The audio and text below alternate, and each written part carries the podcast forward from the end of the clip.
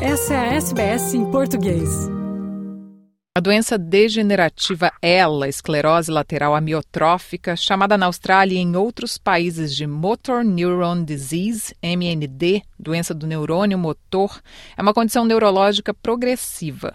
Ela provoca a destruição dos neurônios responsáveis pelos movimentos dos músculos voluntários, levando a uma paralisia progressiva que acaba impedindo a pessoa de realizar tarefas simples como andar, mastigar, engolir, falar e até mesmo respirar.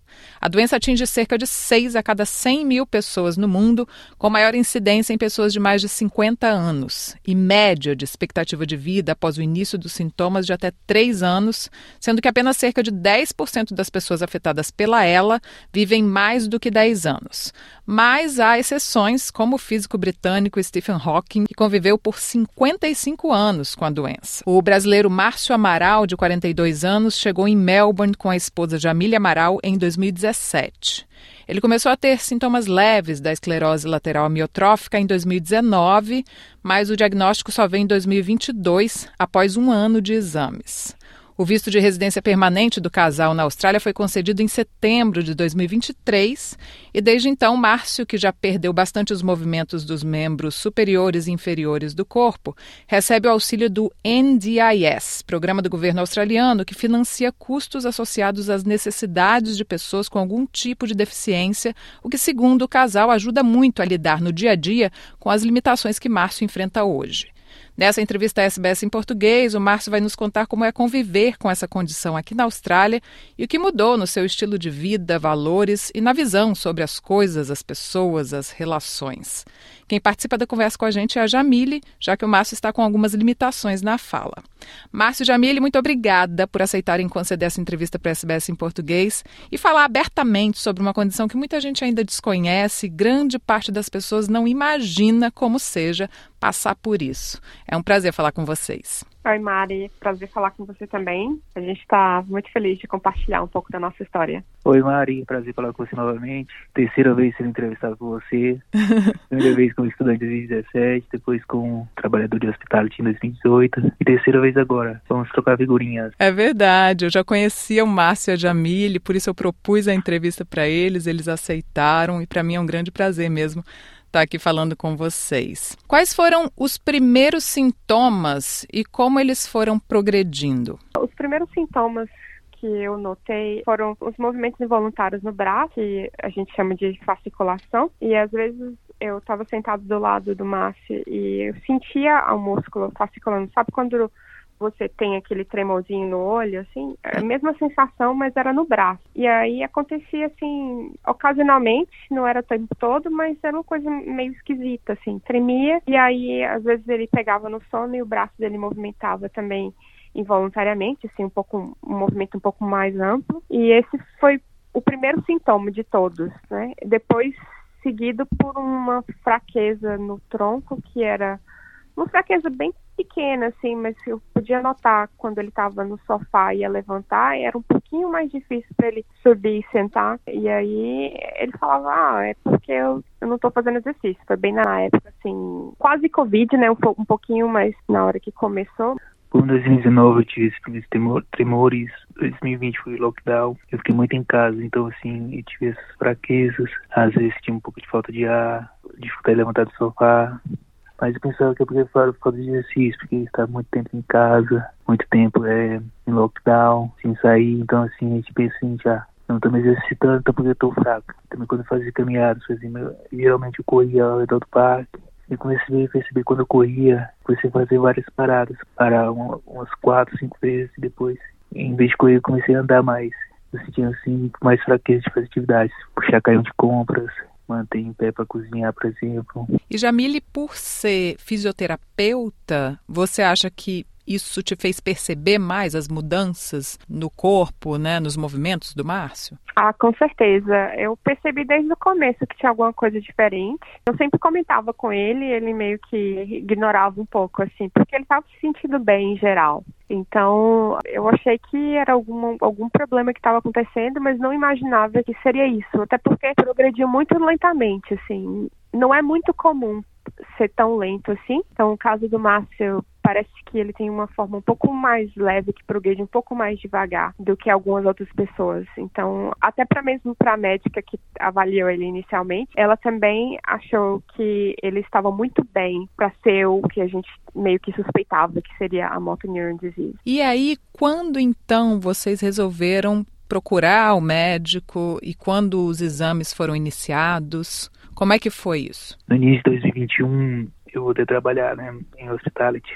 E aí eu percebi que trabalhar um café, quando fechava o café, colocar as cadeiras e as mesas para dentro, tinha dificuldades para colocar. Estava tentando há muito tempo voltar para minha área de atuação, que é TI. Então comecei a procurar vagas para minha área, tá, fazer entrevistas. Falei, vi, eu vou procurar um médico mesmo, assim que eu consegui minha vaga, porque estava no processo final, bem na etapa final. E assim que eu consegui a minha vaga, eu trabalho em março, abril de 2021, eu comecei a fazer toda sorte de, de exames, GP, neurologista, e assim ela fez vários, vários exames comigo durante um ano. Tomografia computadorizada, fiz acho que foram uns quatro exames de DNA, dois Estados Unidos e dois aqui na Austrália. Fiz biópsia também, vários exames de sangue, exame de coração, todos os exames que pensar que existe na face da Terra eu fiz. Pois é, porque para as pessoas entenderem como é difícil chegar ao diagnóstico da ela, geralmente são feitos exames que eliminam outras doenças, né? Outras coisas que a pessoa pode ter para chegar ao diagnóstico da ela. É isso? É, exatamente. Então, é muito difícil você ter um teste específico que vai te dar o diagnóstico. Então, você tem que fazer vários testes para várias doenças e ir por exclusão. Também o que ajuda eles a entender que era motor disease foi porque teve uma progressão depois de um ano, né? Os primeiros anos feitos um, um ano atrás estavam de uma forma e aí quando foi feito um ano depois tinha um pouco de progressão, então diminuição da função pulmonar, teve um pouco de diminuição da força muscular nos testes neurológicos também. Então eles conseguiram notar que tiveram algumas alterações e como o médico que fez o segundo exame dos músculos, ele era mais especializado em motor disease, ele conseguiu identificar que era realmente a doença. Durante todo o processo dos exames, enquanto vocês ainda estavam, o Márcio ainda estava passando pelos exames, como vocês estavam lidando com isso? O que na época ainda era a possibilidade da doença, da ela? A gente, assim, não ficou tentando pensar muito, né? Eu já tinha olhado mesmo antes de ir no neurologista e como eu sou físio, então eu já sabia que poderia ser que tinha alguns indícios que levavam. Mas o fato de que quando a gente foi na neurologista, ela meio que falou: Ah, eu acho que não é, ele está muito bem. Ela quase jurou que não era, entendeu? Uhum. Então foi uma coisa assim que deu um pouco de alívio ao, ao mesmo tempo, né? Mas no fundo a gente sabia que tinha alguma coisa que não estava meio que batendo. Então, a gente acabou que tentou não se preocupar tanto, assim, não pensar muito, mas, assim, claro que como fisioterapeuta, sabendo tudo que poderia acontecer, eu acho que eu fiquei um pouco mais preocupada do que o Márcio. O Márcio, ele estava muito tranquilo, assim. Eu fiquei um pouco mais, assim, estressada. Acho que foi um pouco diferente para cada um de nós. Assim. Qualquer doença que a gente não sabe o que está acontecendo, você vai sentir alguma coisa, você vai no médico, saber logo o que você tem para se tratar logo antes cuidar da sua vida. Então, muito difícil foi saber a espera e não saber o que, que era exatamente. Um ano assim esperando, assim, saber o que, que era. E ver com essa interrogação na cabeça foi difícil. E o dia do é. diagnóstico, né? A gente conversou um pouco antes de gravar essa entrevista e você, Jamile, comentou que o dia do diagnóstico foi o pior dia da sua vida. Então, eu queria que cada um de vocês falasse como foi receber a notícia. A gente recebeu a notícia, assim, de duas diferentes situações. Então, a primeira situação foi quando a gente estava na médica especializada em motor disease, quando ela começou a meio que olhar todos os exames e aí no final ela falou, né, que era esse diagnóstico. Foi assim, de uma forma assim não muito bem clara quando ela falou e não teve muito assim empatia. Eu não sei, acho que no momento a gente meio que descredibilizou o que ela falou, principalmente o Márcio. O Márcio achou que ela estava errada porque teve um exame que ela não olhou, que foi o exame de ressonância. Ela não conseguiu receber o resultado. Ela falou: "Ah, eu não recebi esse resultado, mas provavelmente está normal". Então ela meio que não deu muita atenção para aquele exame. Então o Márcio achou: "Ah, eu acho que ela não está muito certa".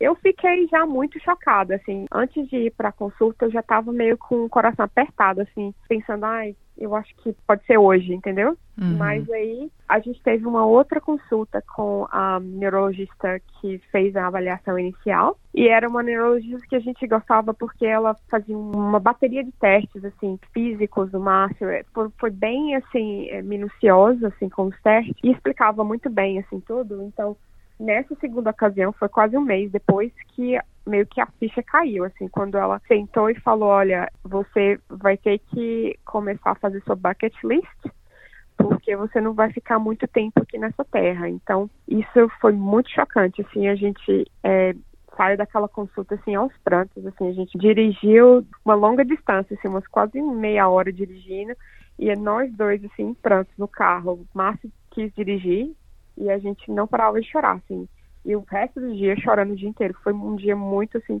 triste. É difícil até falar um pouco sobre isso. O Jimmy falou, ele voltou chorando o caminho inteiro meu da casa. Mas naquele dia, assim, nesse tempo, assim, a gente teve uma experiência muito boa, assim, em relação a isso, porque a vida, 10% é o que acontece com você. 90% é como você reage às coisas que acontecem com você. Então, naquele mesmo dia que a gente recebeu aquela notícia, a gente se posicionou, assim, de uma forma bem positiva. Nós somos cristãos, nós oramos juntos e pedimos ajuda a Deus para seguir adiante. Então, tem sido assim desde então. Eu nem imagino como seja receber uma notícia dessa, mas acredito que seja realmente algo muito difícil de lidar. Expectativa de vida é uma coisa muito complicada, né? Você saber que você tem tanto tempo de vida, ou no caso da Jamile, saber, né, que o parceiro, que o companheiro tem tanto tempo de vida, deve ser muito difícil lidar com isso. E você citou, Jamile, que a médica falou: faz a lista das coisas que você quer fazer porque você tem um tempo limitado de vida. Ela deu um prazo Geralmente a expectativa de vida para ela são 27 meses. Ela falou assim de 2 a 5 anos, mais ou menos. A neurologista que a gente tem agora, ela falou que isso foi depois de 3 anos, né, de sintoma. Ela falou não, que ele tinha um pouco mais, mas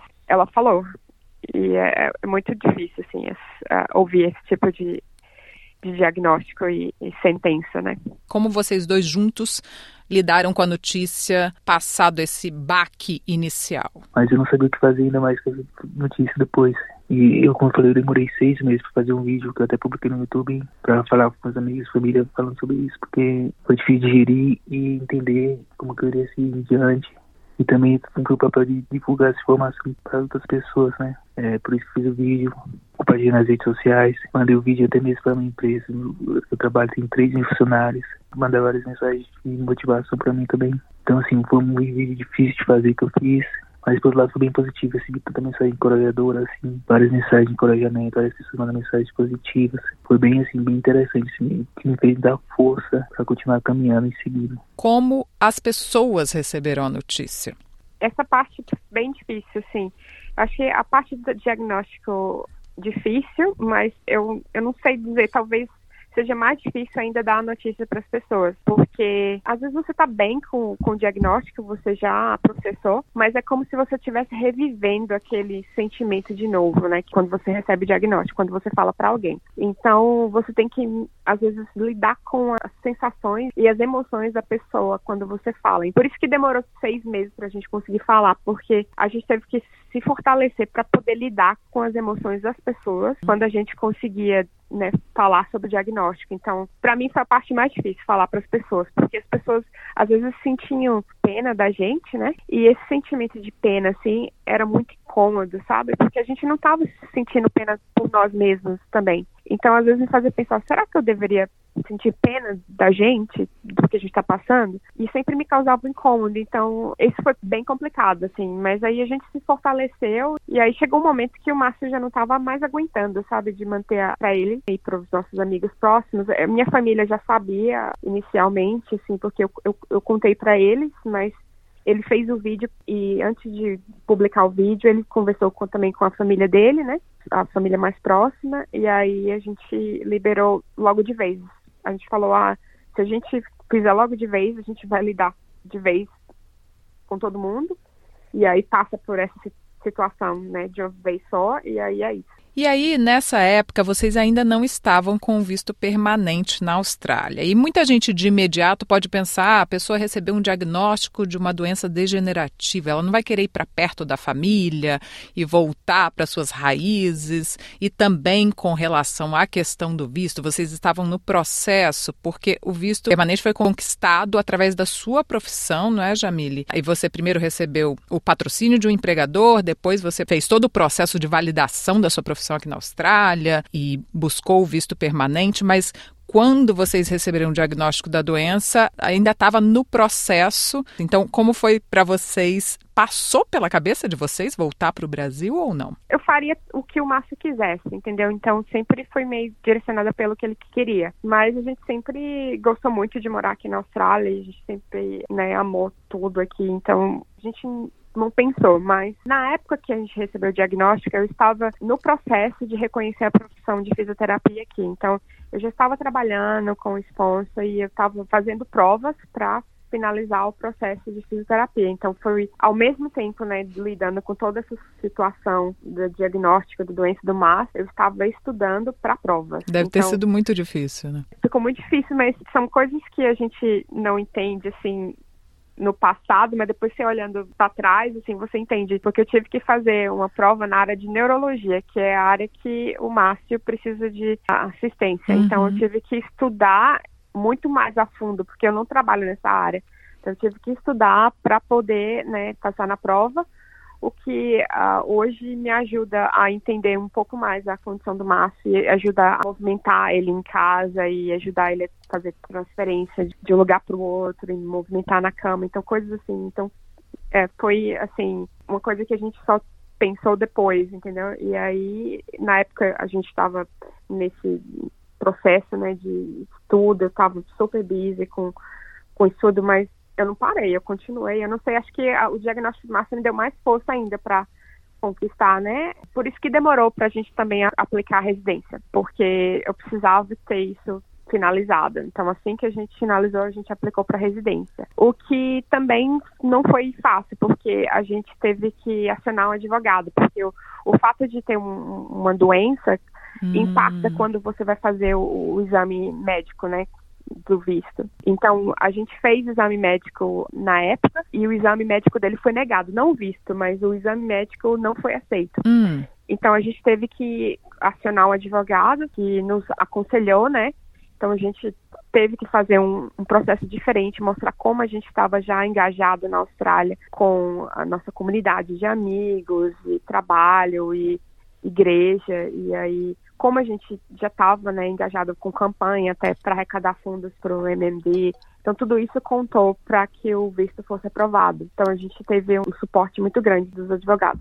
Isso também fez com que o processo demorasse um pouquinho mais. Mas aí vocês em nenhum momento então pensaram em voltar para o Brasil, até porque já estava então nesse processo, mas vocês foram visitar o Brasil, né, depois do diagnóstico. Isso, Maria. Eu nunca pensei em voltar porque é o seguinte, é, eu vivo fora da minha cidade natal desde os 20 e poucos anos de idade. Eu sou da Bahia, interior da Bahia, e morei 10 anos em São Paulo antes de ir para a Austrália.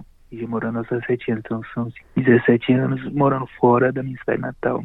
E assim, é, eu não quis voltar porque é o seguinte, eu acho que as coisas que acontecem com você não podem fazer você dar um passo para trás. Cuidado que ia ter aqui na Austrália é bem melhor em termos de estrutura. Porque quando eu voltei no Brasil, assim, classifiquei muito, assim, aeroporto, as ruas também na minha cidade, para me locomover, acessibilidade, assim, coisa assim, quando você vai cruzar uma rua, cruzar calçada do pedestre, hoje aqui tem uma rampinha para se subir. Para quem anda normalmente assim, nem PC mais pequena de cadeira de rodas como eu, faz diferença, assim, para subir na calçada, tem rampinha ser mais difícil para mim ter tipo de suporte no Brasil, mesmo querendo estar lá, mesmo com a ajuda de pessoas, assim, porque eu sei que isso é difícil. E aqui pro NDAS eles têm um suporte muito bom. E a cidade também, assim, tem infraestrutura geral, transporte. Eu sempre posso, assim, quando eu vou pilates, eu vou sozinho, pego ônibus. Então me oferece uma estrutura que eu posso ser independente. Me ajuda bastante, né? No Brasil, voltando no Brasil.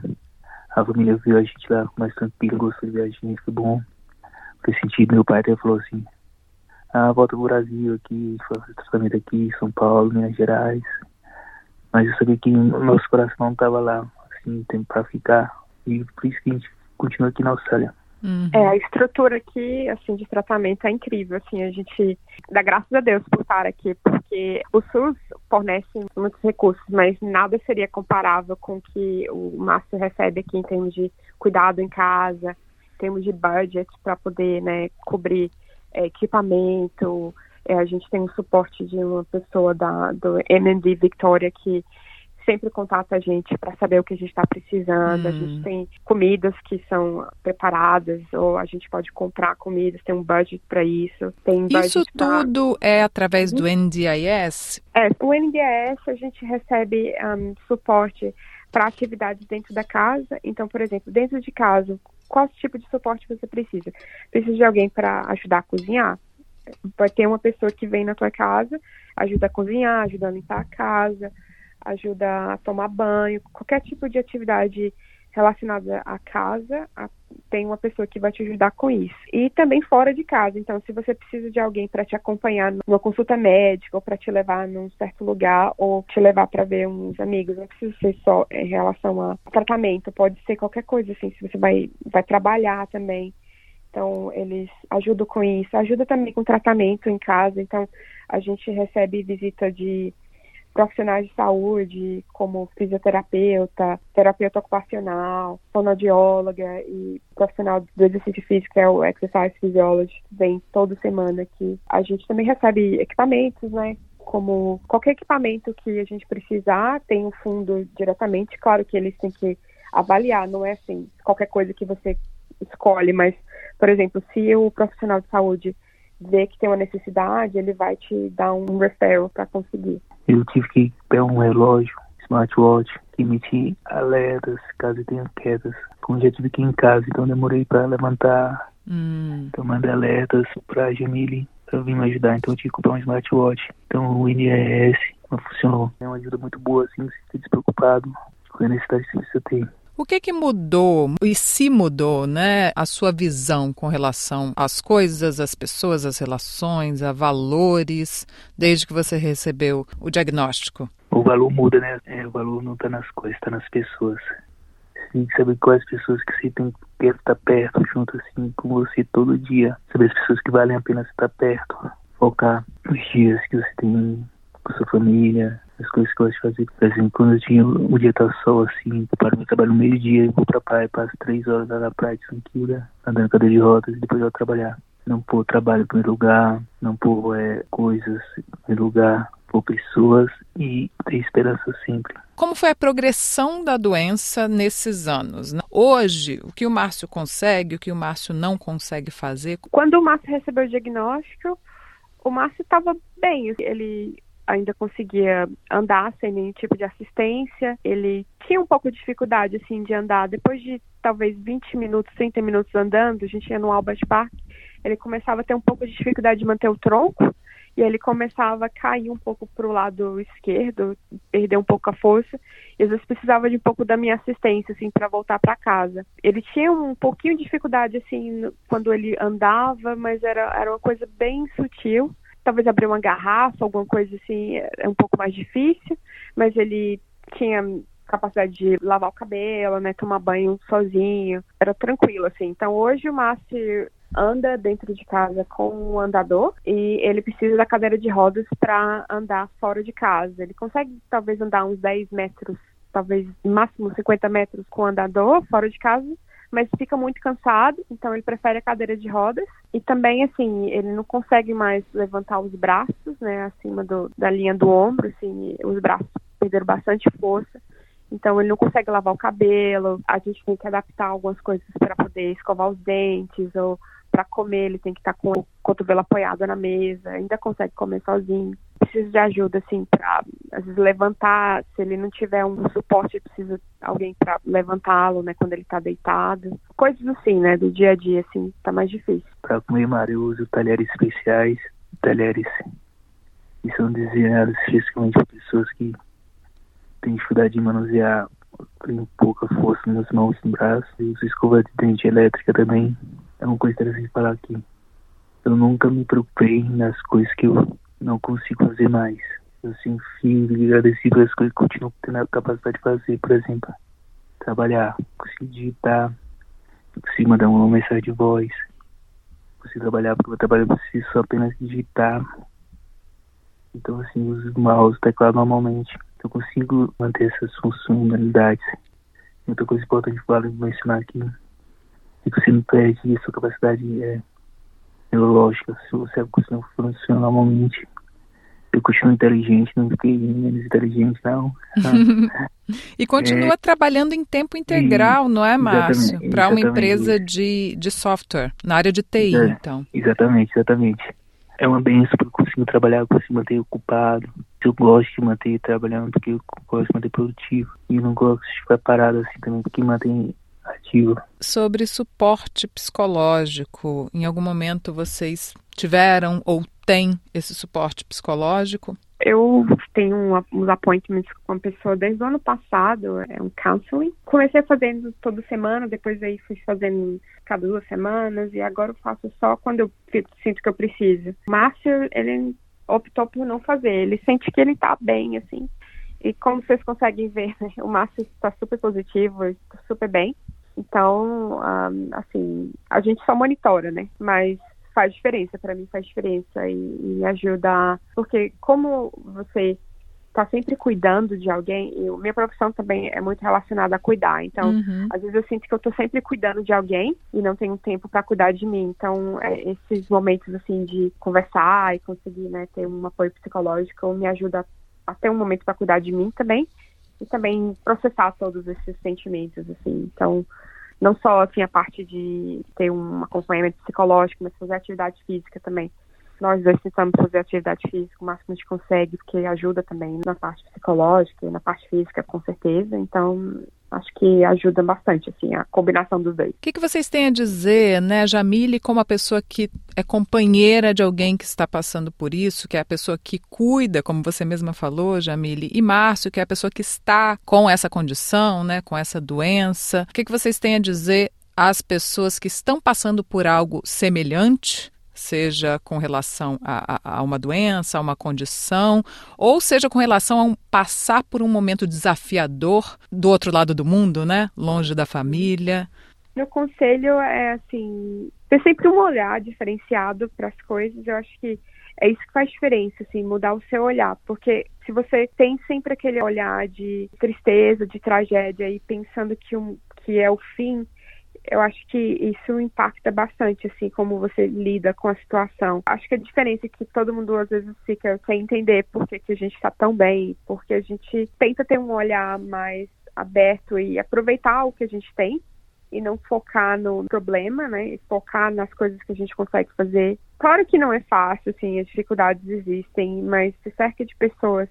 Se você não tem a sua família perto, mas se cerca de amigos, de uma comunidade ou de uma igreja que vai te dar um suporte, né, não só né, um suporte espiritual, um suporte de amizade, mas também alguém que vai te escutar nos momentos difíceis e te ajudar se você precisa de alguma coisa. Então acho que isso acho que é uma coisa importante. E cuide de você mesmo, né? Porque eu acho que a gente às vezes começa a cuidar do familiar e a gente acaba esquecendo de nós mesmos, isso é muito comum. E eu acho que se você não tá bem, você não vai estar tá bem para cuidar da outra pessoa. Então acho que sempre priorize cuidar de você mesmo, assim.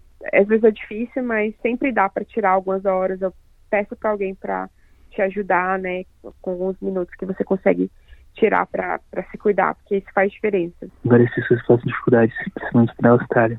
Hora e outra a gente vê lá nos grupos brasileiros, né, brasileiros e Austrália, com algum tipo de post, assim. Eu teve um, um mês passado uma pessoa possa estar com câncer que postou, divulgou que é assim, importante você fazer isso público. Você não sabe a força que o ser humano tem de trazer pessoas para ajudar na causa. É importante você fazer público o que está passando, falar com seus amigos, falar com seus próximos, divulgar. E vai vir ajuda que você nem vai imaginar que tem.